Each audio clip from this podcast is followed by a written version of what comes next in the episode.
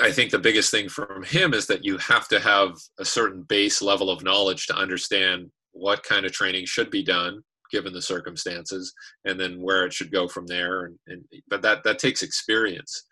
And i think a lot of coaches nowadays go like oh i'm doing this philosophy or i'm doing this training program and we're going to do this. And they'll just do it without any sort of adaptive responses or any just changes or modifications along the way because they're so tied to it.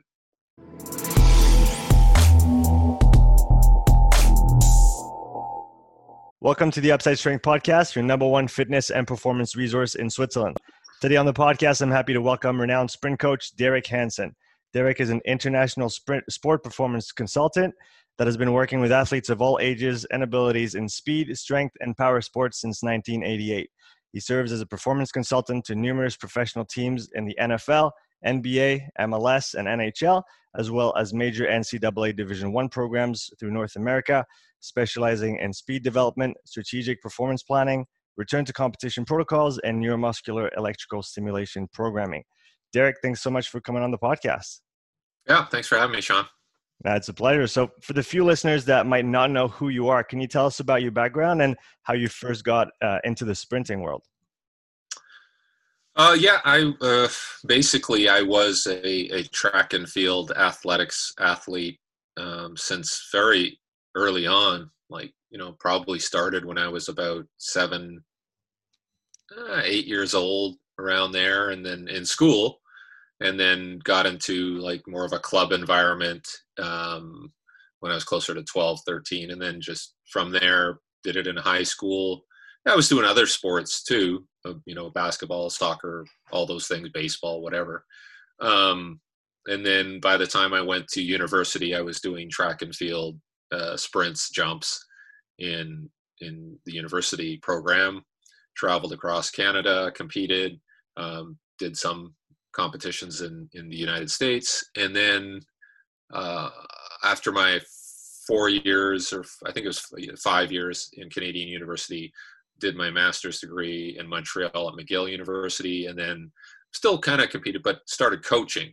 And so I was coaching sprinters, hurdlers, jumpers, and from there kind of started working with other athletes, but always had a base of, of athletics, track and field athletes.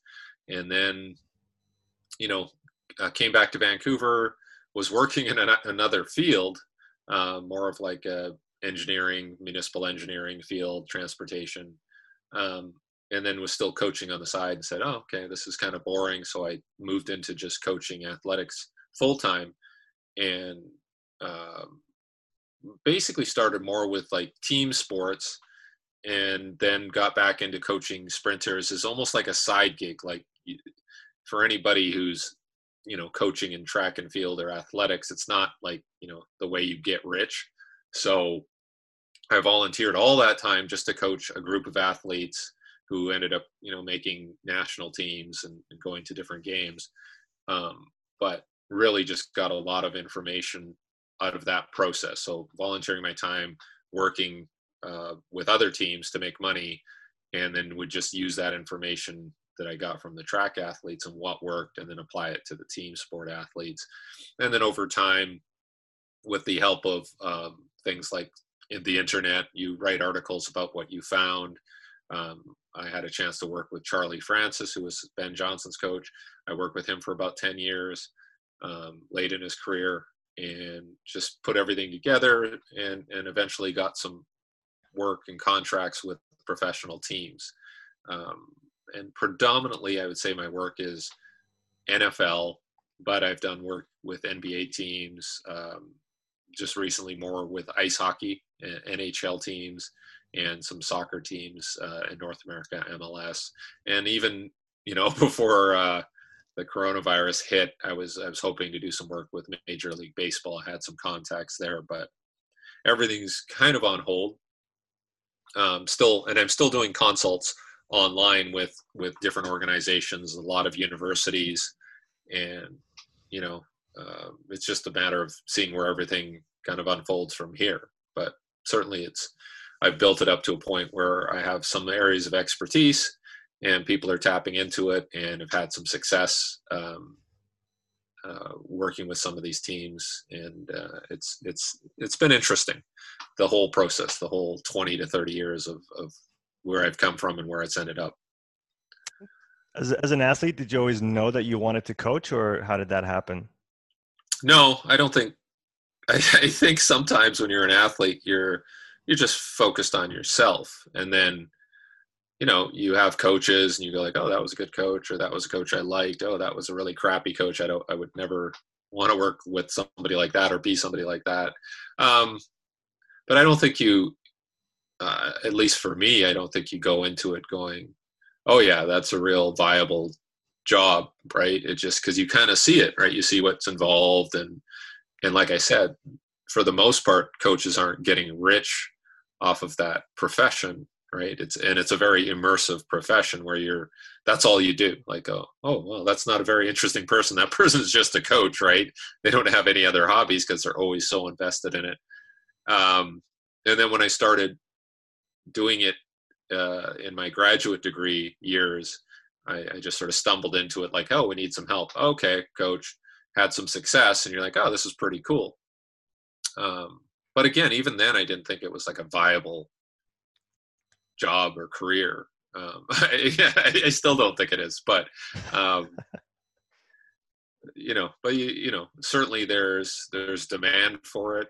Um, we'll see. Hopefully, there's still demand for it after this, but you know, and then then you can kind of branch off into other areas like rehab, which I've done, and also fitness. You know, I have a little more of a, a following of people who recreationally just want to do some of the stuff that I do and and get fit. So I think there's there's a lot of different areas you can get into off of the the, the pro sports thing.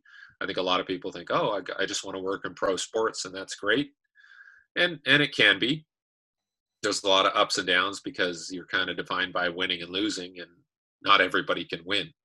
So, um, and even the people who are winning are always afraid that eventually they're going to lose. So it's not, it's not, uh, it's not a happy place. Sometimes it is. It's either you're really happy or you're not.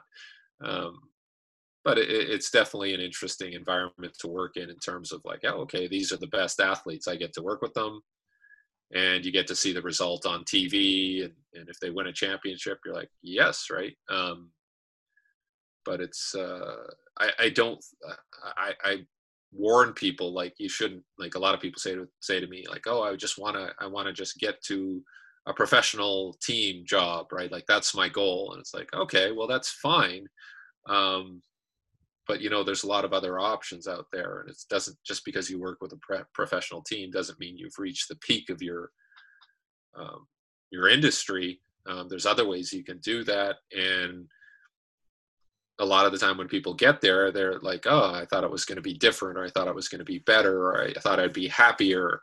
Um, and that's even despite the fact that you know some of these positions get paid very well. Um, it doesn't matter after a while if you don't like what you're doing, you don't like the people you're working with. So, um, yeah, I, I, I don't think I think a lot of people who get into coaching, you know, don't necessarily think that's like that was my intent all along. It just you sort of fall into it. Whereas maybe if you're like, I want to be a doctor, like you hear that a lot. oh yeah, I want to be a police officer. I want to be a doctor.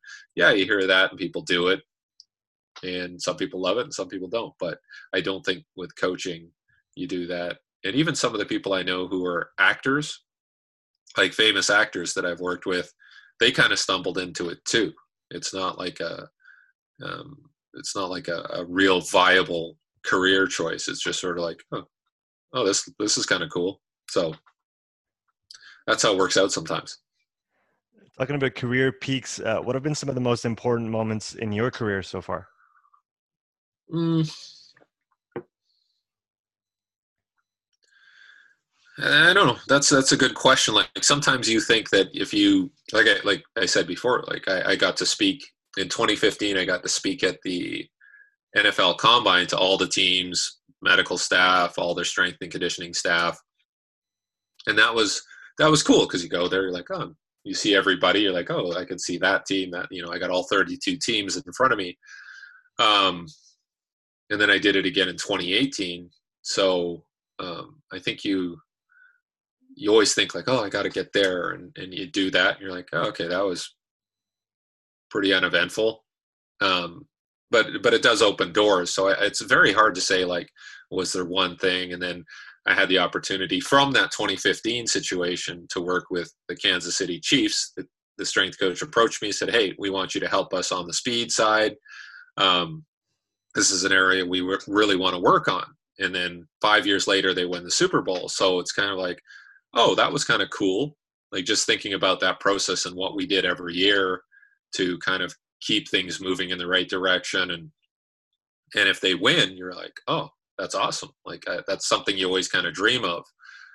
Um, whether or not it was because of me or you know their quarterback or you know certain things they did, uh, you know you can you can debate that, but at the same time, not many people get to be part of something and build towards that goal and actually realize that goal and go, oh, we won a championship, we won, which is very difficult, and lots of things can happen. So I think you know things like that and then and then even some of the athletes that i've worked with who've gone on to win medals and stuff that's pretty cool as well um, but i think a lot of it's going to come back to is you're going to look at your sort of body of work and go okay i've done this i've done that and and i think it's always better to have sort of a broad sample of things that you've done that you can look back on and go oh that was really cool or that you know i've done a lot of different things and at the same time i managed to still have like a family life um, you know uh,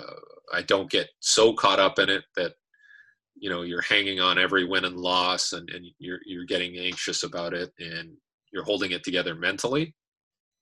Because I, I know a lot of people who are say in professional sports and they've been there their whole life and i think it's very tough to get out of that too because everything is so focused on you know during the season you don't have a life. You're just part of that team.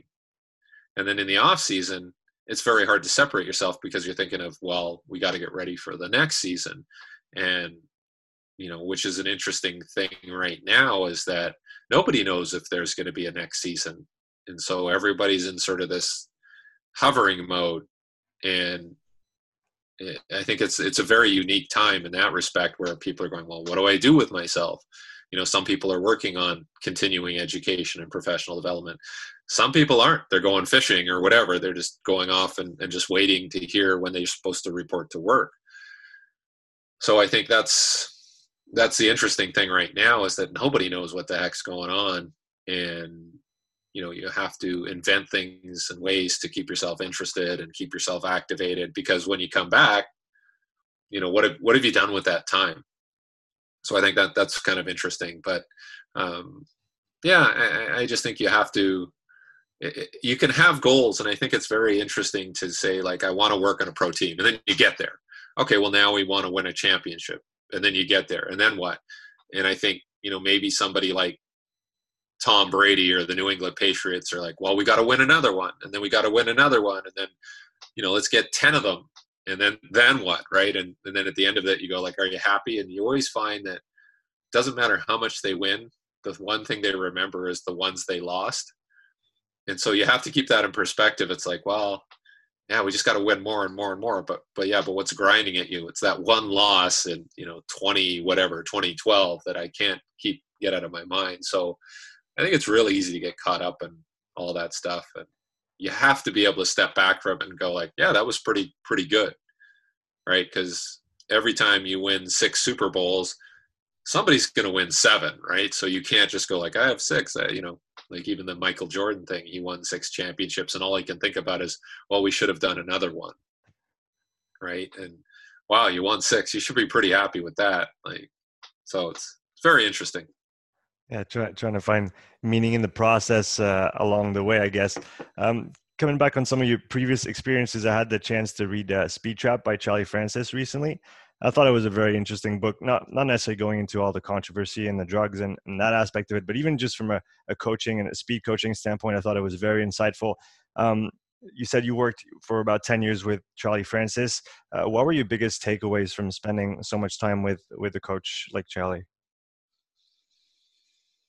I think you know, most people don't really, you know, never really spent time with him, and they just have opinions of him based on, like you said, the controversy and and maybe some of the stuff he's presented um, in terms of his training process. But I think the biggest thing that you, if you spent more than a weekend with him or a week or two, is that he had a really good idea of what he wanted and what training should look like and but he wasn't he wasn't stuck on anything. So it was like he would go in and he would assess and he would say okay this is what we're going to work on based on what i see. But that it was very adaptive. It was very i'm not going to kind of prejudge where i think this should be. I'm going to watch and see and then we'll make a decision. So he didn't really write training plans. Like everybody's so obsessed about putting everything into a spreadsheet. Eh, you know and like oh i know exactly like uh, in phase two on week this we're going to do this. You're like how the hell you know that's going to be what you're going to do? Like I, I have no clue. Um, i'll still go through that process and write stuff out but i'm i'm pretty liberal with going well let's just change it. I don't care. We're going to change. It. i don't care if it's written down this is what I see now. And he was very good at that. And uh, he got to a point where he didn't write stuff down. He would go to the track. He knew what he did previous day. He knows where where he should be next week, roughly. And then he would make decisions on what the work would be. And then later, some of the athletes would write this stuff down as part of their journal. And then that's how he went back and, and figured it out, what he did, right? And why it worked. So I think the biggest thing from him is that you have to have a certain base level of knowledge to understand what kind of training should be done given the circumstances and then where it should go from there. And, and but that that takes experience. And i think a lot of coaches nowadays go like oh i'm doing this philosophy or i'm doing this training program and we're going to do this. And they'll just do it without any sort of adaptive responses or any just changes or modifications along the way because they're so tied to it. It's kind of like dealing with, um, you know, a pandemic. It's like, first of all, they go, oh, no, you don't need a mask, right? And there's obviously a reason they didn't want to get everybody hoarding masks. And then now you need a mask, right? And some people are so like, what do you mean? We you said we didn't need a mask. Now we need one. It's like, ah, right. They just go rather than going, well, okay, those are the circumstances. They change it because of this, and that makes sense. Um, and I think a lot of people uh, can't think laterally, and I think that's what you need to do to be a coach. Is you have to have that flexibility and and security about your knowledge to go. Well, we're going to change it. Um, but I would say that's a very very small percentage of the population that understands that and is comfortable with that. So everybody wants something that's cut cookie cutter, right? Like, oh, I got to do this, and then I do this, and then I do this, right? Um, but and that works. That can work. Like whether you're dieting or whether you're doing, I don't know, just general fitness stuff, you can just follow a template, and probably ninety percent of the time it's going to work. Now, is there a better way to do it?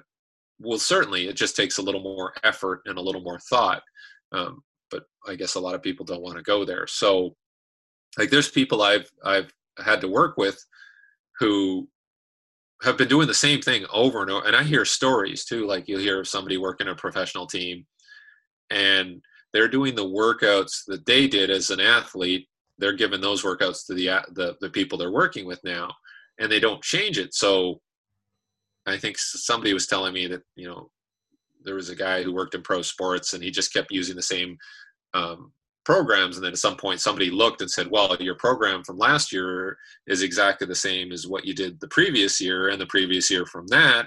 And how come you aren't kind of adapting and changing things? And the answer is well he doesn't know how right? He's just copying what he did. And if he did this two years ago and they won a championship well, guess what? He's going to keep doing it, even though he has no clue whether or not that's the reason they won the championship, right? So I think there's a lot of biases around. Well, why don't we just do what we did last year because it kind of worked, and I don't really want to think about it. Um, so I, I think that's that's one of the things I learned from Charlie is that he was just very, very uh, in the moment when he was coaching, and I don't think a lot of people, uh, one, I don't think they can do it because they just don't have the knowledge to do that, and two, they don't feel secure about that. They don't feel like oh, I have to have a plan. And you'll hear you'll hear some people say like, well, if you don't spend all that time planning and writing it down and putting it, then you're not coaching properly.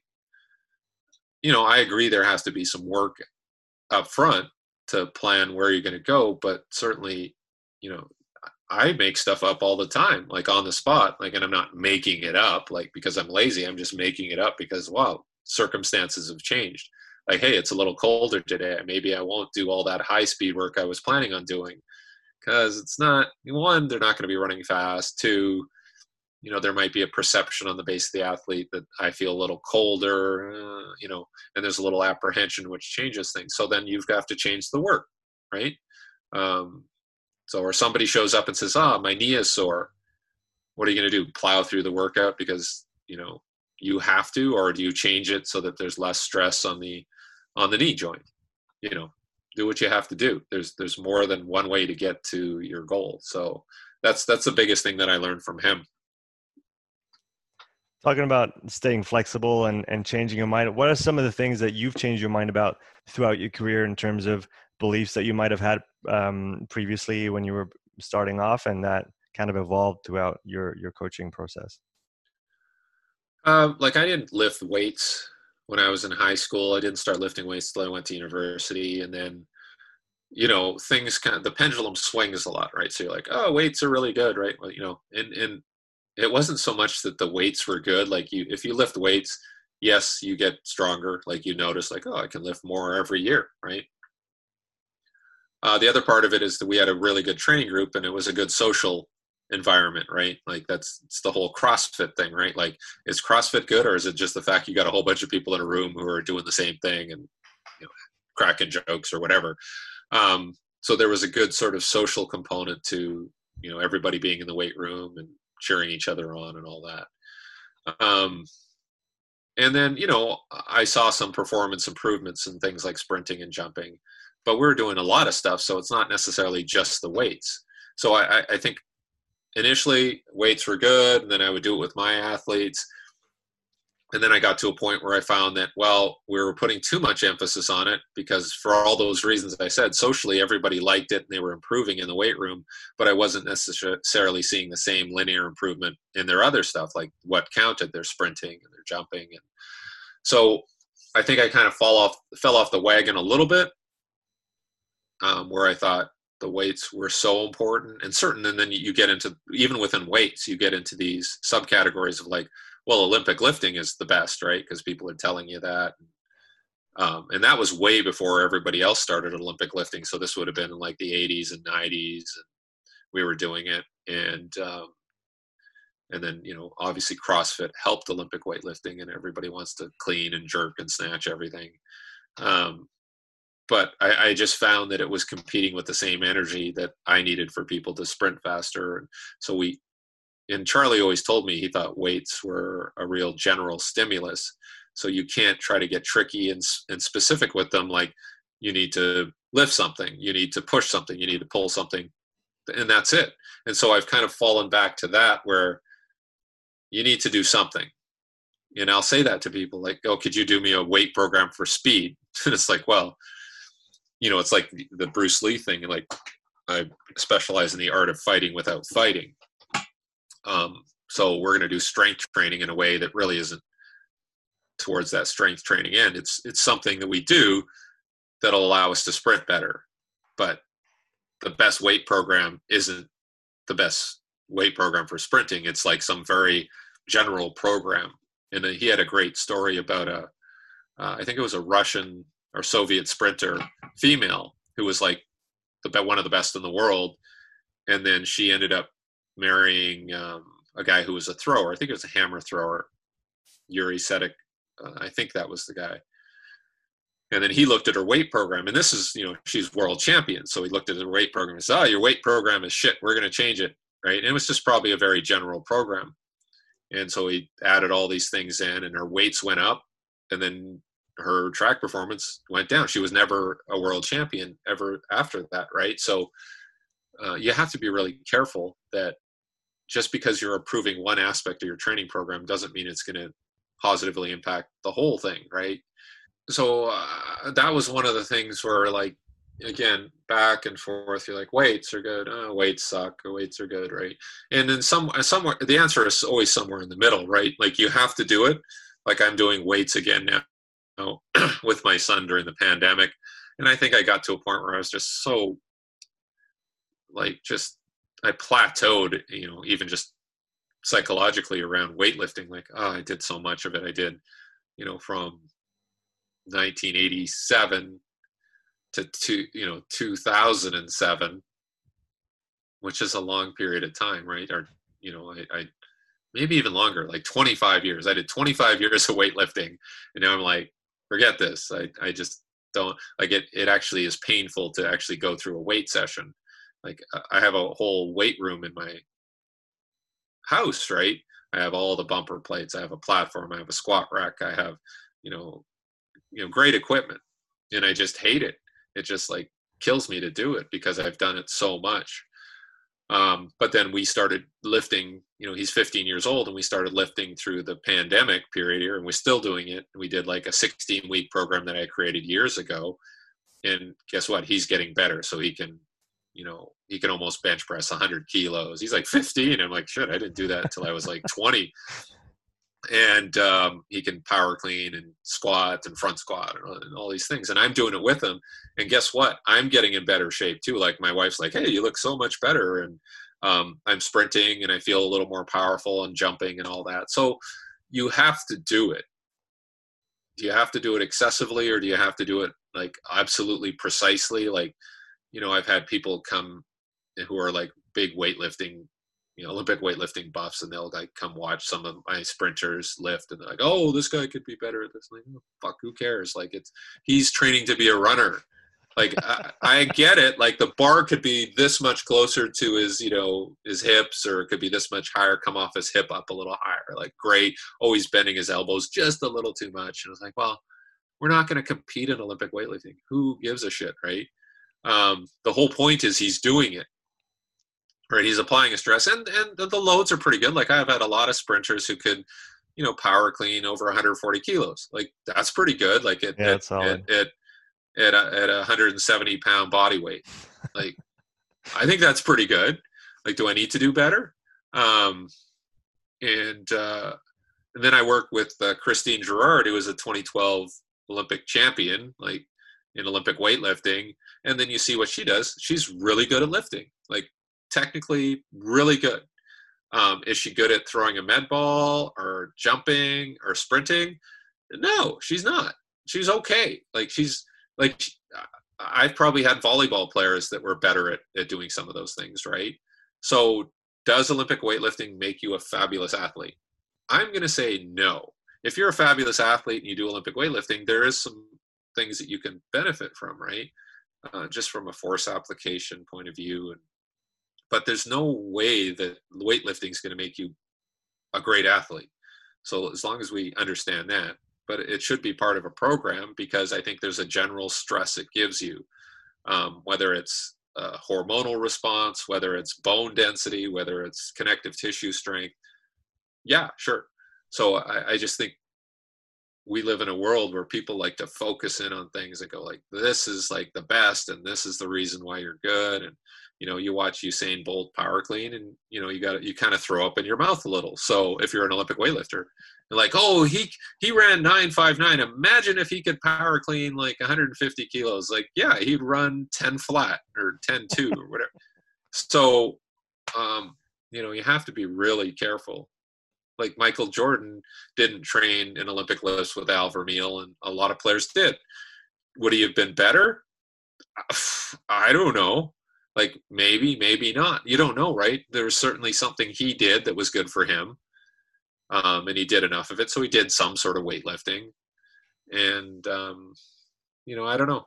I, I, I just I always kind of struggle around those issues of like what has changed what is you know a lot of things have changed but it's it always goes through like a cycle. Like you're like okay this is good. Okay not so good. Okay it's good again. And and i think that's just how it is with life is you're going to go through some changes whether it's your political views. Like I'm sure people have cha- different views on religion and how they spend their money and how they parent their kids. And sometimes that works. Oh, that didn't work that time. Oh, it works this time. So everything is so situational, which goes back to that Charlie Francis example is like, if you're so fixed into one approach, you're going to fail.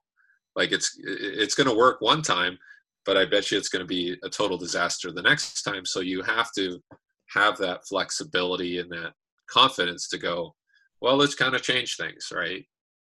You don't know. Everybody like so it'll be interesting to see what happens with like the New England Patriots because they did things a certain way. They had a quarterback who did it this way, he did this well, he couldn't run fast, he wasn't mobile. So this is how they did it and they were successful. So now they have another quarterback or whoever it's going to be and so they'll have to adapt if they tried to do exactly what they did with Tom Brady, it's going to fail miserably. So I think you have to you have to always see who's has that ability to to adapt, and I would assume that Bill Belichick is good at that.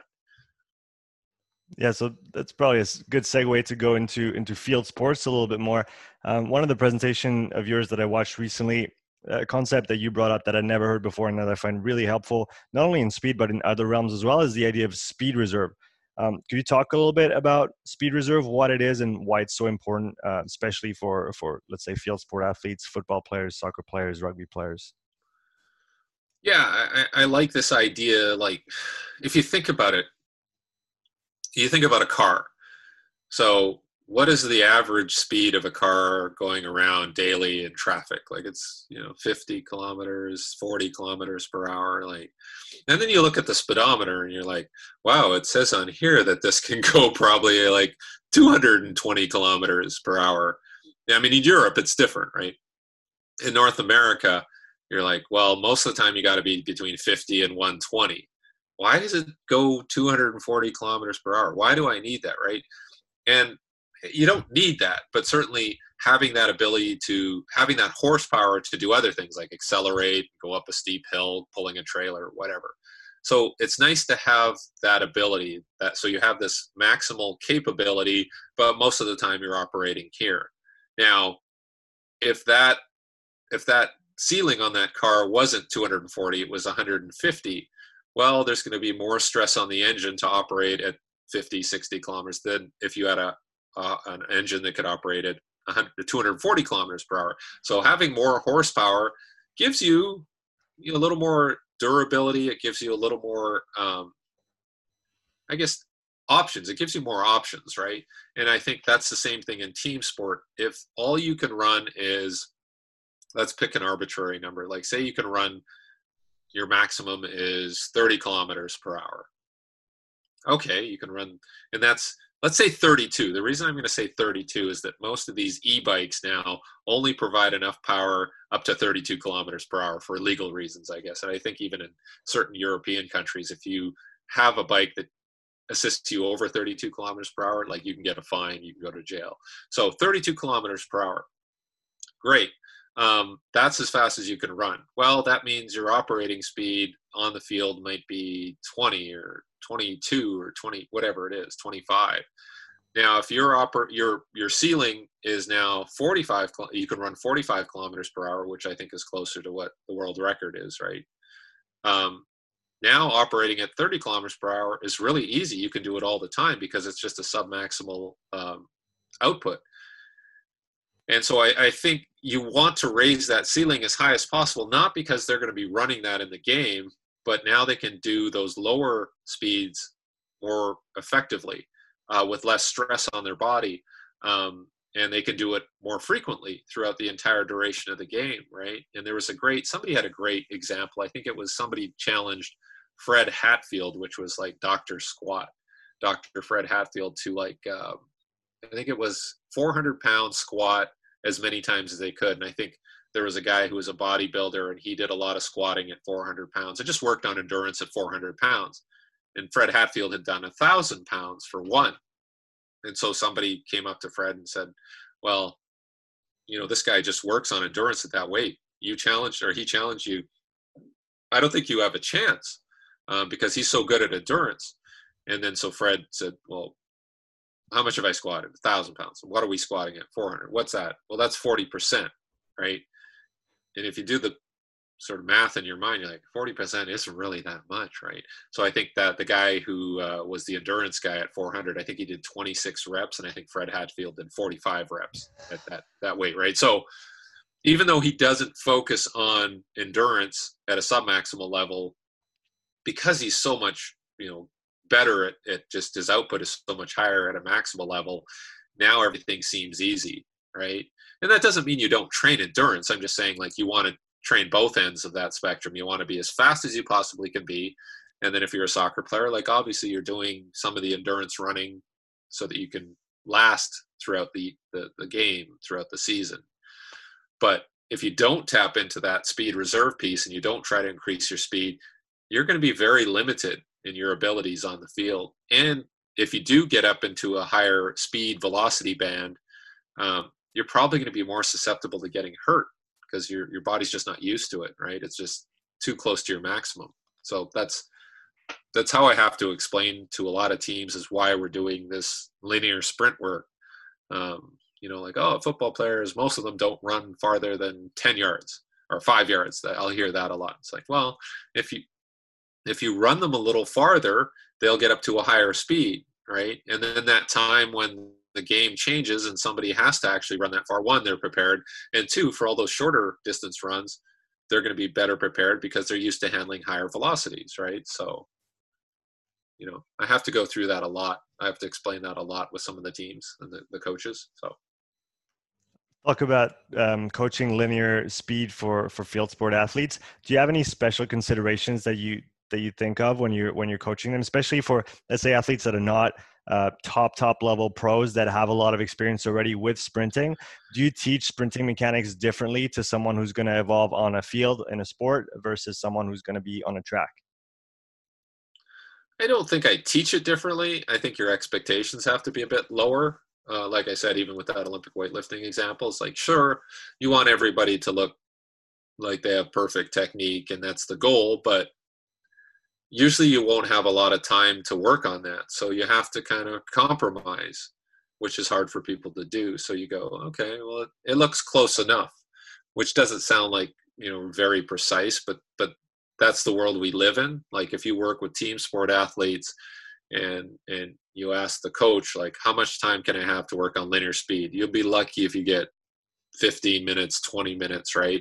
Including warm up so what are you going to do with that time? Are you going to like meticulously work on foot placement and limb mechanics? And I mean, well, you might spend some time on it, but if ultimately you got to get them to run too. So as long as you know how to um, divide that time up and budget the time, you know, you spend a little bit on drills, or maybe one day you spend more time on drills, and then the next day you spend more time on just pure acceleration. And um, so that's that's the difficulty with the team sport because if you're working with a track athlete um, you have two hours to work on all of these things. Like that's what you do. You you're a runner. If you're a soccer player you know you want to spend time on tactical skill uh, strategic goals right? And, and and that involves most of the time it involves you handling a ball um, so it's it's kind of incompatible with what we're trying to do on the speed side. So you have to have a separate period of time where they can work on that. And as a, a physical preparation coach, you have to fight for as much time as possible. Um, because there is like even on the skill side, you could say, well, they need to put in this many hours on skill and this many touches and all this other stuff you hear. And there's a point of diminishing returns for everything. So you know maybe you know sport coaches don't think that way. Don't they don't think of like what's the sweet spot? Everybody looks at the 10,000 hour rule and think well it should be 30,000 rather than going what's the quality of that time? So I, I, think you know if you can have a relationship with a sport coach and go like hey you know give me a little bit of time here. You know it looks like the guys are getting a little uh, or the girls are getting a little um, you know they're kind of fading in your work and they're just losing their attention span we can get them to do some sprinting and then you can come back and do more of your stuff. I think there's some so there's some val, val validity and value in doing that so um, you know I, I just think it's different. You just and there's a lot of people who work in track and field saying, well, if I worked in team sports, I would do it like this. It's like, well, clearly you haven't worked in team sports because they're not going to let you do that. Like, I'm going to take over everything. I'm going to tell them how it is. It's like, well, you're not going to have a job. So there has to be some compromise and there has to be some modification. And, and you do the best you can, right? It's not going to be perfect. It's never perfect, right? So that's that's the one thing I always tell people that want to you know work on these things with team sport athletes is you know be prepared to be disappointed. You made some great points about um, let's say logistics and uh, how you allocate your time in uh, sprint training for field sport athletes. There is the argument of uh, if you compare a sprinter on a track and somebody running fast on a field, uh, you can look at maybe heel recovery height and you can look at how high they are off the ground compared to the sprinter on the track, and they'll usually be a little bit lower because they have to be ready for a change of direction, those kinds of things. Is that something that you uh, usually coach, or do you kind of teach them how to sprint and then let the cards fall where they may on the field in terms of adjusting technique to the, the specific demands of the sport itself? I mean, I don't get caught up in that. A lot of that is just smoke and mirrors. Like people will, oh, this is how a soccer player runs. This is how a sprinter runs, right? This is how a shitty runner runs. And it's like, okay, um, that's fine. Um, you know, because you're you're analyzing things. It's like apples and oranges, right? So like, oh, we've taken this video or this picture of this guy who's a soccer player, and this is how he runs. It's like, well, yeah. I mean, nobody's taught him how to run, right? Probably, and through natural selection because he's got better vision or he's got better ball handling skills or you know or you know he was just in this part of the world so he got selected because he was part of this this academy or this program right? There's all of these factors right? Um, but they're not being selected based on their running technique. They're being selected about how uh, how effective they are on the field like goal scoring whatever assist whatever it is whatever stat they're using. So I, I try to be very careful with that.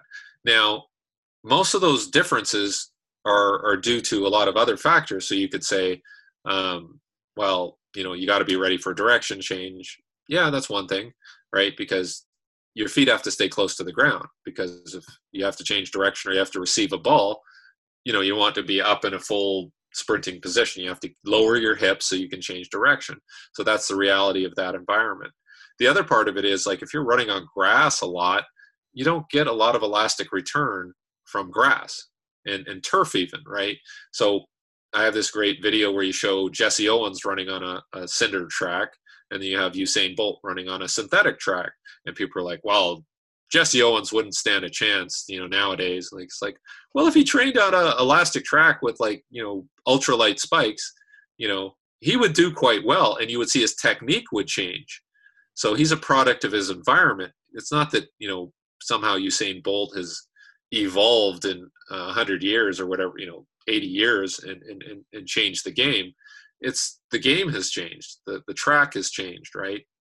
So um, you know you just have to be careful with those those types of assessments because it's not it's not based on coaching. And i think a lot of people want to say like oh i can make you a better sprinter in soccer because i'm a smart coach. It's like well no it, it has to do with the fact of the how what environment they were brought up in what kind of surface they're playing on and, and, and a whole bunch of other things. So I, I, think you have to be careful because if you go in and you try and change things and you try and cue people and, and do all these fancy things that you think are great um, you could mess them up because that's not part of how they became great.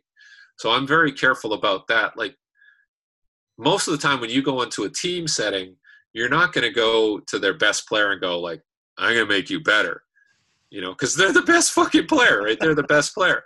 Like, don't mess that up. Like, if anybody did that to Michael Jordan or Wayne Gretzky or, you know, Tiger Woods, you know, you're going to have problems right away. And you're going to be, and guess what? Whose fault it's going to be? It's going to be your fault.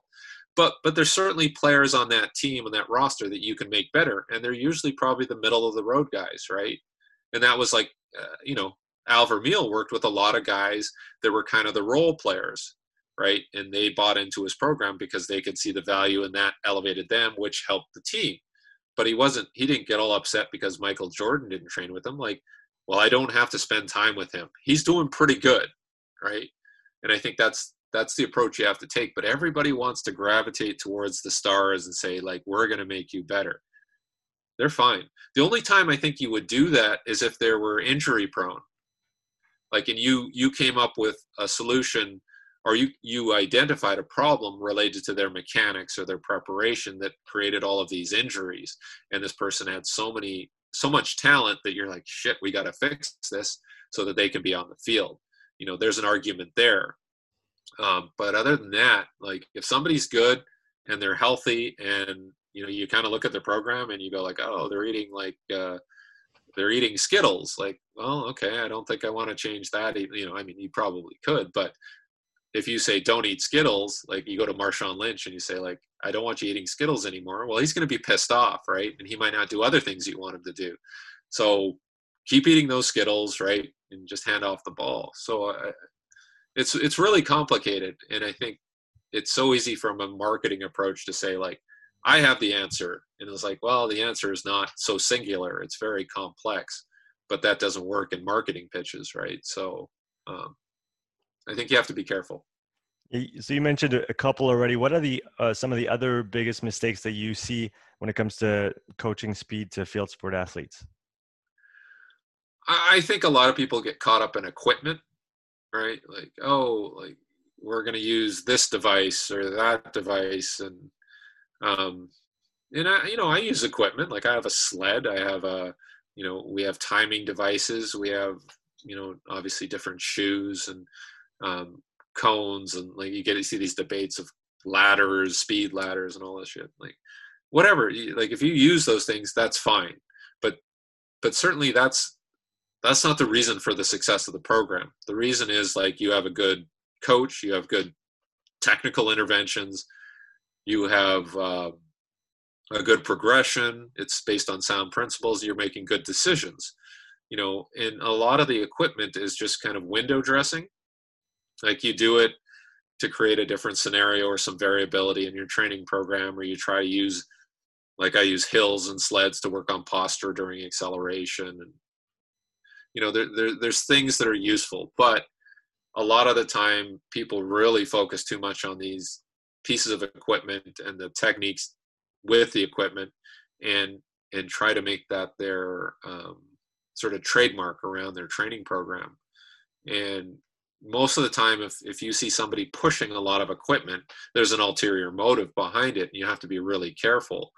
Um, again if we go back to the usain bolt example um, you know he just ran.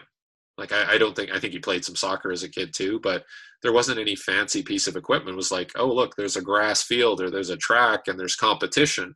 Like those things are way more important than what kind of shoes you're wearing or and those are and those things usually come in after the fact right? So like somebody becomes really good. Well let's put a shoe on him and tell everybody that's why he's good. Like but he was already good right?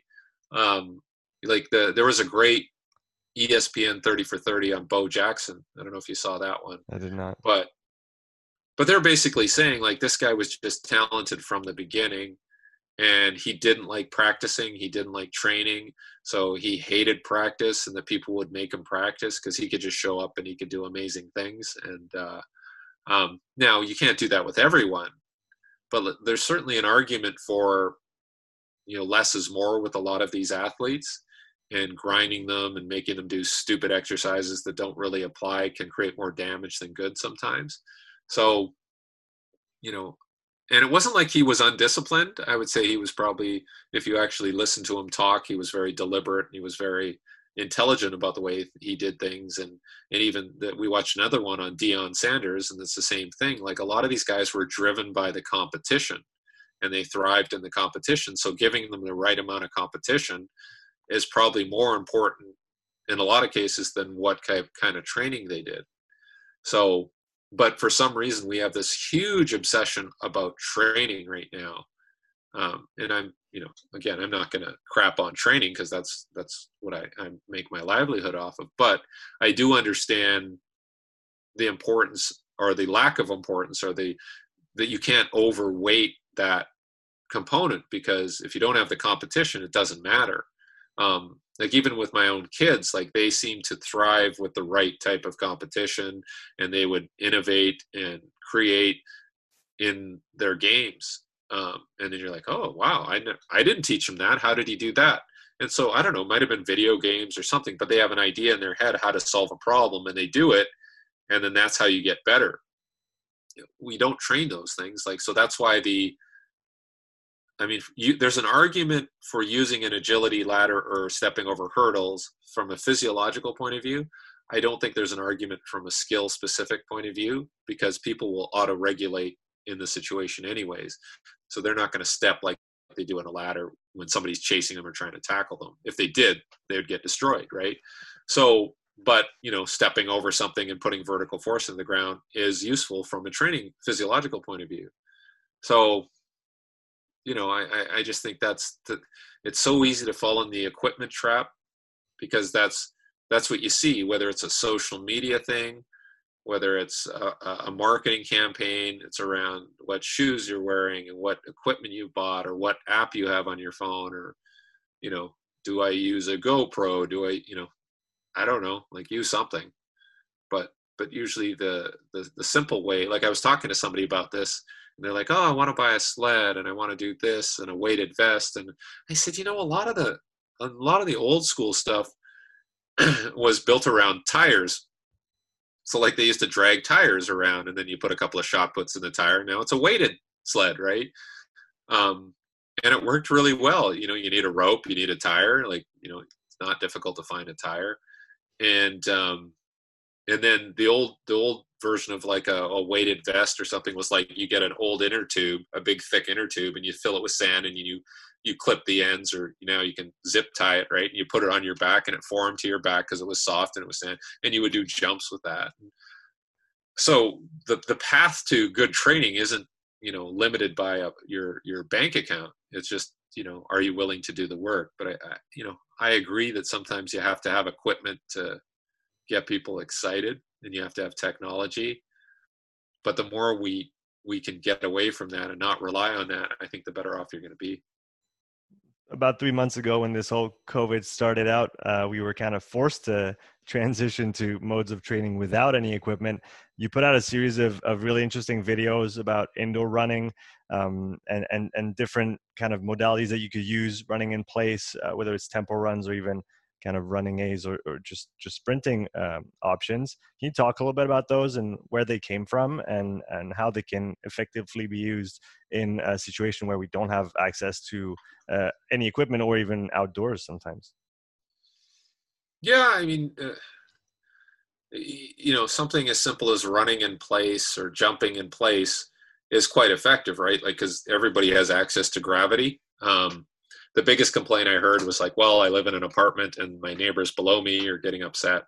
Um, so you know that that's a constraint, but uh, again, I think people are so used to like, oh, I get to go to the gym and like I'm going to get on the treadmill or I'm going to get on, you know, I'm going to lift this weight or I'm going to swing a kettlebell, and it's like, do you really need that? Um, there was one example was it a football team or something? Like oh like somebody was going oh these these football players should all have weights at home already. And it's like well no. A lot of them just lift at the facility and go home and they want to get away from that stuff. So there's a there's a percentage of players who have their own weights and they're driven but there's a lot of players who don't give a shit about training when they go home. They just want to do whatever they do play video games or whatever. So they showed some guy who was like lifting his couch or something because that's the only thing he could lift or bench press his couch. But you know you could do push-ups you could do explosive push-ups you could do i mean there's there's no limit to what you can do with gravity in your body right? And that's how that's how a lot of these plyometrics started like you know you know the guy training in siberia couldn't go outside because it was too cold so he jumped up and down or he jumped off of something or he jumped onto something. So there's no limitation. Like you you can come up with these things. Do you need some guidance? Yeah there could be some progressions around these things. Um, but I, I just think the will to do it is the missing piece. I think if, if there's a desire and you want to train, it's like, well, it's so boring, right? It's like, well, geez, like we're overstimulated as it is. So guess what? Most stuff is pretty boring, right? Reading a book for a lot of people could be boring, right?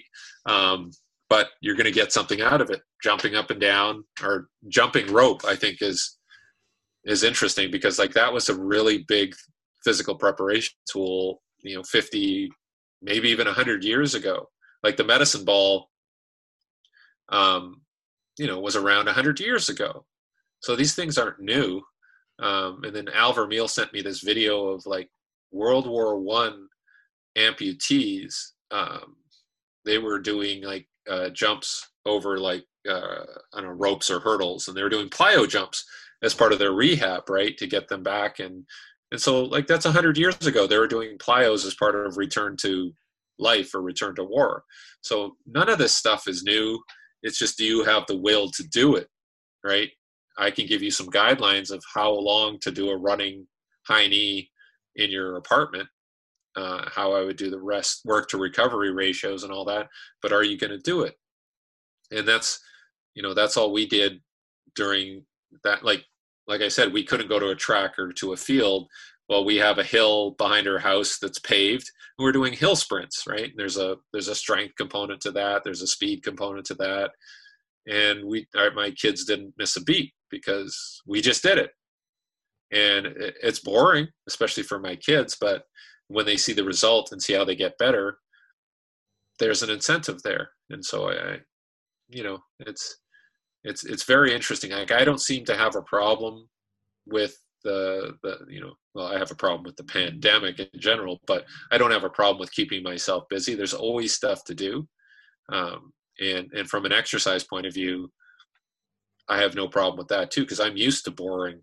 Um, and and and do I have to go out and eat? Do I have to be able to go out and socialize with people at the bar or the beach?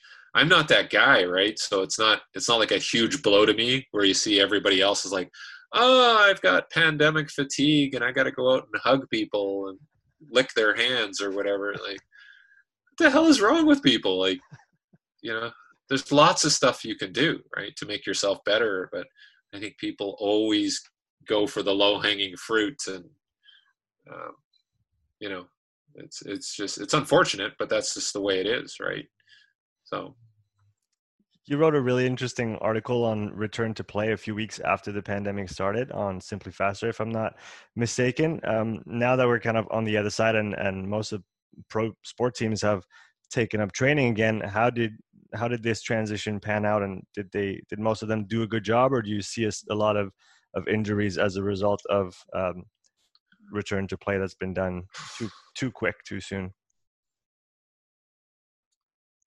um, it's it's hard to say. Like obviously, there's there's soccer, football going on in Europe. There's rugby and uh, AFL in Australia. Um, uh, you know, there's there's uh, there was a tennis tournament that Djokovic was at where everybody got sick. Um, you know, there's not there hasn't been a lot. There's been auto racing. There's been golf.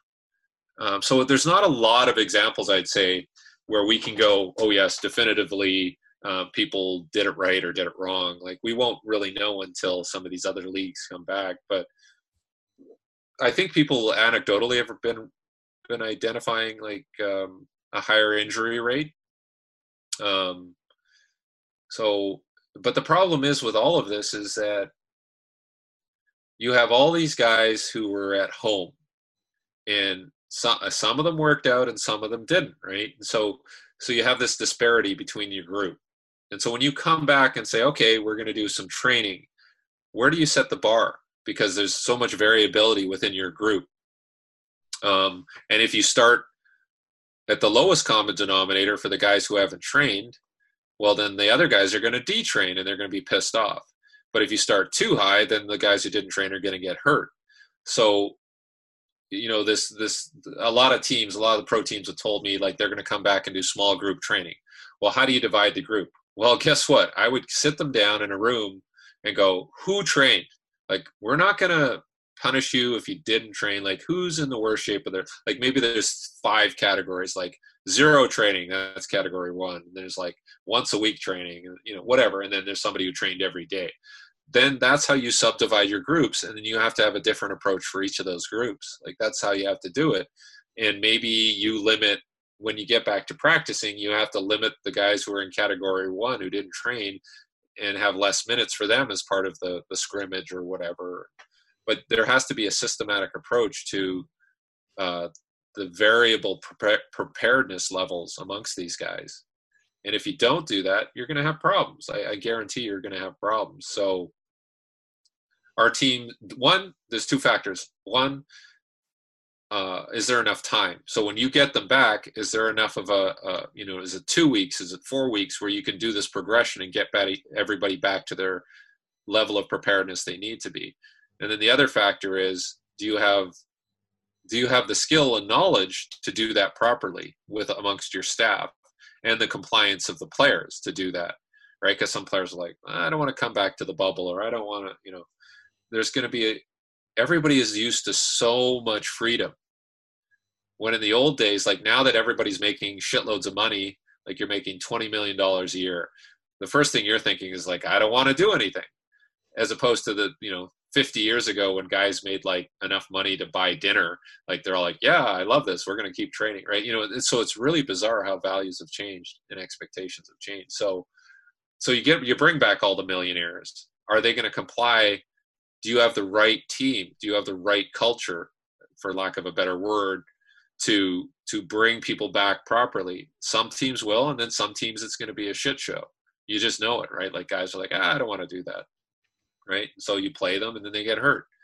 Um, but I, there's no secret well uh, there is a secret formula. It's you got to be organized and you have to have a plan a good plan. And then the other side of that spectrum is just whatever we'll get back together we'll let the sport coaches handle it and they're going to just they're going to do exactly what they did before.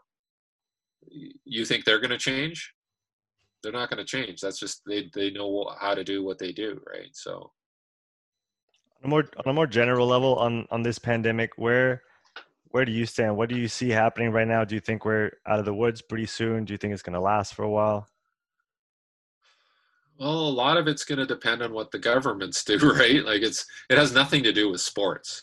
Like everybody could say, like, well, you know, is the NFL organized or is the NBA organized? And it it doesn't matter. It doesn't matter what your plan is because if you have if you're in a country where there's not enough testing, systematic testing that's valid, and uh, you know you're getting good data, and you have different levels of government with different recommendations. So if you're if the leader of your country is saying like ah it's going to disappear and don't wear a mask and whatever show up to my rallies that's not good because it's going to keep spreading. And then you have these you know and then on the uh, the other part of it is like well this isn't any worse than the flu.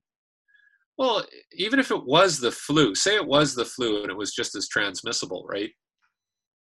Well now you have people sick all the time and you can't you can't have a practice or you can't go on a tour you can't you can't play because all your guys are sick. Like that's that's pretty bad. Like I, I hate getting the flu. Do you love getting the flu? Right? Like um so you know we could debate about the lethality of it and certainly there's going to be problems when you come back if you like even if you create a bubble like oh we got this bubble right well you got hotel workers coming in and out who are they do you have to contact tra- trace them and if you have 30,000 or whatever 50,000 cases a day in your country somebody's going to come back and bring it back in the bubble. And then now that you're in a bubble, it's like a senior's home now. Everybody in that bubble is going to get it. So it's just a nightmare right now because there's no unified approach in certain countries, right? Uh, Canada's pretty good, you know, for the most part, and obviously a lot of European countries are getting on the ball now, and and they have it under control. And most people are flatlining this, um, and definitely Asia. But there's other countries where it's just exploding, and if if it's not handled on a societal level, how the hell are you going to do it on a sport level? So um, Australia has what 100 just over 100 cases or like very little mm. but there uh, one of my friends mike hurst contacted me and said because they've had a little bit of a bump up they're starting to close down interstate borders right and just trying to contain it because they just don't want this to get out of hand so that's the approach you have to have right um, but if you just let, let it go rampant, like, you know, you're going to be chasing like greased pigs all over the place. It's just not, it's not sustainable. Right. So at some point, um, you know, everybody has to get on the same page and you have to go okay this is what we're doing if we all do this we can return to sport adequately but as soon as you have a few people that don't listen it's going to ruin it for everybody so i think that's why asia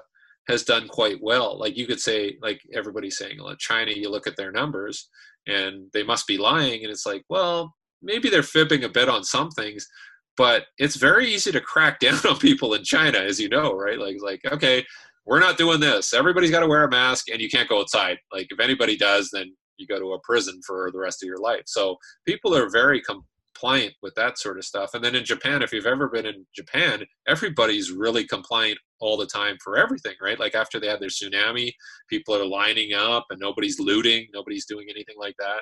Like that is awesome, right? That's what we need. But then you look at other countries, they don't have that discipline or that's not part of their culture. It's just crazy. So, I mean, we all need to be like Japan, honestly. So, so that that from a like you said from a government standpoint, if nothing's done, things are not gonna necessarily move in a, in a great way from from a cultural standpoint within sporting organizations in that uncertain like an ongoing environment i mean we did it with the rugby team here where we had uh, we had Zoom calls every week, whether it was for the physical preparation, for the sports. I mean, it, it worked well for a couple months, but I could see that getting really old really quickly if it extends to you know four six months beyond um, so how what would you advise in those situations for sport teams to really try to stay connected connected from a cultural standpoint? I mean you just got to do it the best you can like uh, everybody's going to have weak moments right? But um, communication is going to be the biggest thing like staying in touch with people and reminding them how important this is and and reminding them to you know stay away from situations where they could contract this and uh, that's all you can do. Like it's just like if you if you if you have a family um, you're doing whatever the, the first priority is to make sure your family is protected and safe. And then from there it's like your extended family and your friends and you're trying to communicate these things. But even with friends like i have friends who just don't have the same philosophy and they're going out and doing things and like oh yeah we can go out to eat now. It's like well yeah but it's like eating in a penalty box like there's plexiglass everywhere like how fun is that right um, but but you know you just gotta as a team collectively buy into the same approach and um, you know talk to each other and if you can get together you have to follow the the rules to make sure that nobody gets sick and because every time somebody gets sick, it just delays the return. And I, I think that's the biggest thing right now is um, you can hope that it's a seasonal thing and this is going to go away, but you know, and there's this whole herd immunity argument is is is really difficult too. Like you saw, if you if anybody goes through and, and looks at the 1918 Spanish flu, they needed like 50 to 100 million people to die before they gain that herd immunity. I think a third of the world's population got the virus, um, and and out of that, uh, they don't even know the number, but they said 50 to 100 million people died. Is that what it's going to take? Because that seems to be the approach in certain countries. Is like, well, just let it spread, and then we'll see what happens. And well, guess what? That's going to happen. I think it was at least two two plus years in the Spanish flu where they had to see this thing run its course and people died and then it went away because all those people died. We don't want that scenario. Um, at least I don't want it. Um, and if they, you know, I was watching a thing about certain um, antibody-based therapeutics that they're coming with. So it's not just vaccines. There may be therapeutics that get people antibodies, and all of those things are going to count.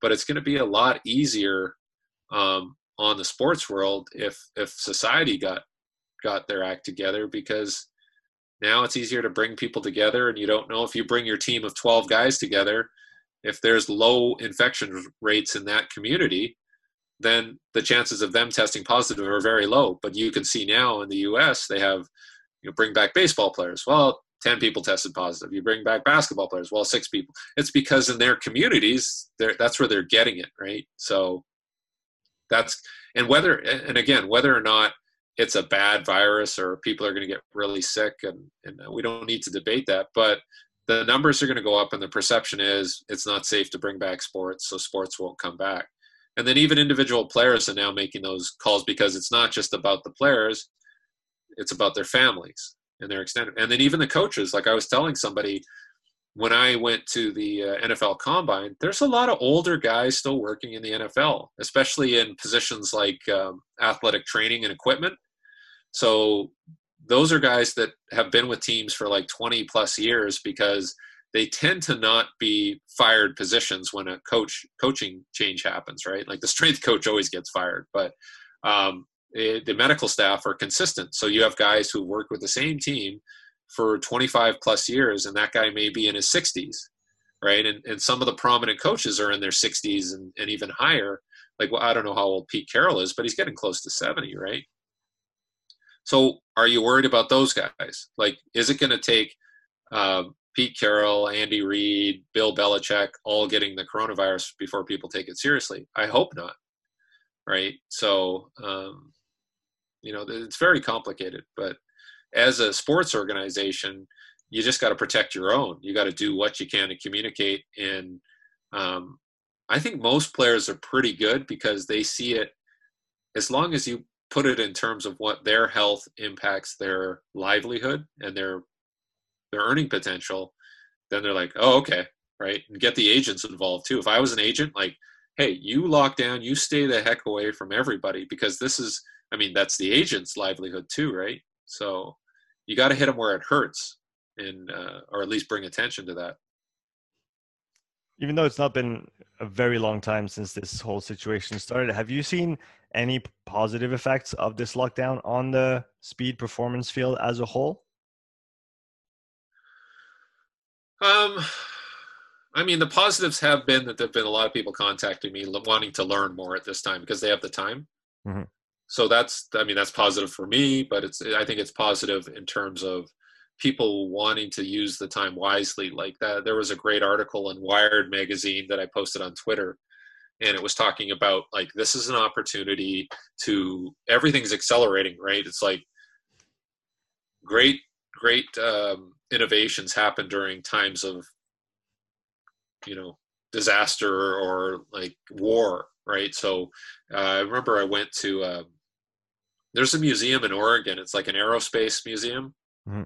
and they have like world war one planes and world war two planes and space, you know, space capsules and helicopters. It's a great place. If you're ever in McMinnville, Oregon, go visit the Evergreen, whatever aeronautics museum because they have like the Howard Hughes's big uh, spruce goose plane in there. It's huge, right? Yeah. So this is a great. So we got inside a, uh, I think it was like a B B nineteen bomber. It's like an old World War II bombing plane and you get in there like oh shit it's really cramped in here like most of the guys that were in the air force i guess were short guys because they could fit in these planes but they had a gun in there on the side you know how they have the opening and you can like shoot things right and it was a machine gun and they had you know the bands of of ammunition that fed into the gun and they would say like the whole plane would just fill up with shells uh, during the during the battles and this gun the guy the guy was showing it to me and you're looking at it and the way it fed he says like this gun here that was developed in 1940 or whenever um, this is the same gun we use now in our uh, black hawk helicopters mm-hmm. and so that that was like what 80 years ago or you know and so that technology has not changed because they innovated so well in that time of war mm-hmm. that you know we we can't really make this better this is actually pretty good so I think that's what the situation we're in now is people are accelerating certain technologies faster. So the communication Zoom, um, uh, Microsoft is doing really well at this time, and I think obviously Amazon. So all these technology co- companies are doing really well, and I think it's contingent for other people to try to innovate at this time because you, one, you have the time, and two, I mean, we have no choice. So maybe this this idea that we're using technology to communicate with athletes and coaches and future coaches um, is probably the best time to do it, right? And I'm converting all of my stuff to online courses. And at first, I'm like, no, I got to deliver it in person because that's the best way to do it. And now I'm finding different ways to do it online. Are they as good? Well, I'm trying to make sure they're as close as possible right? And if anything, I'm putting in more information, and I'll probably charge less money, and so you're getting a density of of instructional material that's way better than an in person, right? Because you don't miss anything. Sometimes when you're teaching in person, you know you're like oh shit the time's going really fast and i can't cover that piece and but now you can. You can because people do it at their own time and convenience. So it's sort of on demand learning. Um, so that that's certainly going to be um, something that i explore a little more. And the other thing is i can reach like when i had to do a course and plan it i said okay i'm going to pick this weekend in july in new york and the people would contact me right away and say ah i got to go to a wedding or i got this or I got that. So they couldn't make it, or that's too far and it's really expensive to get a hotel room in New York, right? And so there were barriers to people coming to my courses. Whereas now they can do it from home at their own convenience at the time they want to do it. So I think that's an advantage of me thinking like, oh, I can reach more people. I can reach people in different countries. I can reach people at different times of the year. So I think that's that's kind of kind of cool. Like it's kind of forced me to accelerate that process. Getting towards the end of the interview, Derek, it's been a pleasure talking to you. I've got two more questions for you. Uh, the first one Do you have any advice for coaches who want to teach and coach speed better to their athletes, whether it's now, if they can, or uh, when they come back from the lockdown? Well, obviously, it's sign up for my course. No, just kidding. um, well, I, I think again, it's a, it is a good time. Like if you can't physically work with them in person, then you know maybe this is a time when you feed them resources so that when you're ready to come back and do the in-person they have a bit of a, a, knowledge base that they can work from so if you send them good examples of what drills and exercises should look like what people look you know good performers look like in their sport then i think you can't discount the value of them using that as a visualization. Like we know that if you think about shooting basketball free throws like there's studies that show that that helps like that that improves your ability to actually do it. So the visualization piece and, and getting those uh, examples in your head is very good. And even from a coaching side if you like there was a great uh, again i've been watching all these espn 30 for 30s but there's a great thing about bill belichick and bill parcells they were talking and they interviewed them and they asked parcells why is belichick so good he says, well, he's seen so many players throughout his career, and he knows like this player is similar to this guy that I have. So that work with him. So I'm going to work on that with this guy. And so if you have that database of, of scenarios and cases and athletes you've worked with or you've seen, now when somebody comes to you and they're like, well, they're about the same height, they have the same tendencies. Now you know exactly what template to use with them, right? And that's, you know, having that ability to see somebody and go like, oh yeah, that that reminds me of a solution I did 20 years ago is very very helpful. But you have to spend the time and review those videos and get familiar with those those types of scenarios, uh, and then they're a little more readily at your fingertips, right? So this is what you should be doing doing with your time essentially right so if if people want to dive into that education that that you're putting out can people find out more about the courses that you're offering and, and about you online? Um i'm yeah i'm still in the process of transferring all my running mechanics courses so there will be more information on the runningmechanics.com site. Um, i also work out of the sprintcoach.com site but then even if you follow the social media um, on Instagram, I'll try to post notifications around, you know, like we're doing like a virtual training camp right now. Um, and um, if you go to uh, at Derek M Hansen on Instagram or Twitter, you can see notifications there. And then I also have one at Running Mechanics where I have all my course stuff there will be announced. So yeah, social media, websites, I will have more notifications, and hopefully um, in the next month I'll have uh, things that people can uh, can dive into. So, looking forward to all that, Derek. I'll I'll link those uh, those in the description below. Thanks so much for taking the time to come on the podcast. Yeah, no problems. And if anybody has any uh, questions, Sean, you can kind of direct them to me, and hopefully it's not too complicated.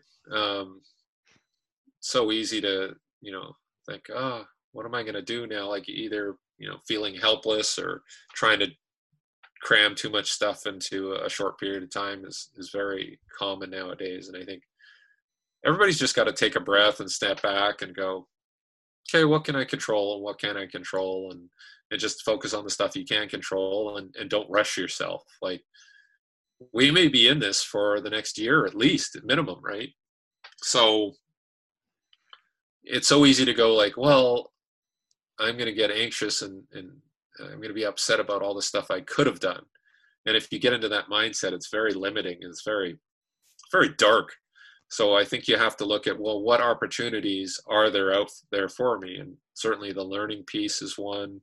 Um, and just doing things differently. Like you, you have to learn how to do things differently. And, and I have friends who are like, well, like even from a physical therapy point of view, people are like, well, I can't touch people. Like I can't, you know, okay, well, what can you do? Like, are there alternatives? Because if you keep thinking that we're going to come back to the way things were, you're setting yourself up for failure, right? I mean, because why would you prepare for how things were? Because you already know how to do that. Like, if it comes back, then great. Oh, I just do what I used to do. So why don't you start putting your effort into stuff that you're not good at and and other new things that you haven't done because if you can't go back to the way things were, now at least you're ready, or at least you're close to being ready to do the new stuff. So, but some people are just like, ah, I can't do that.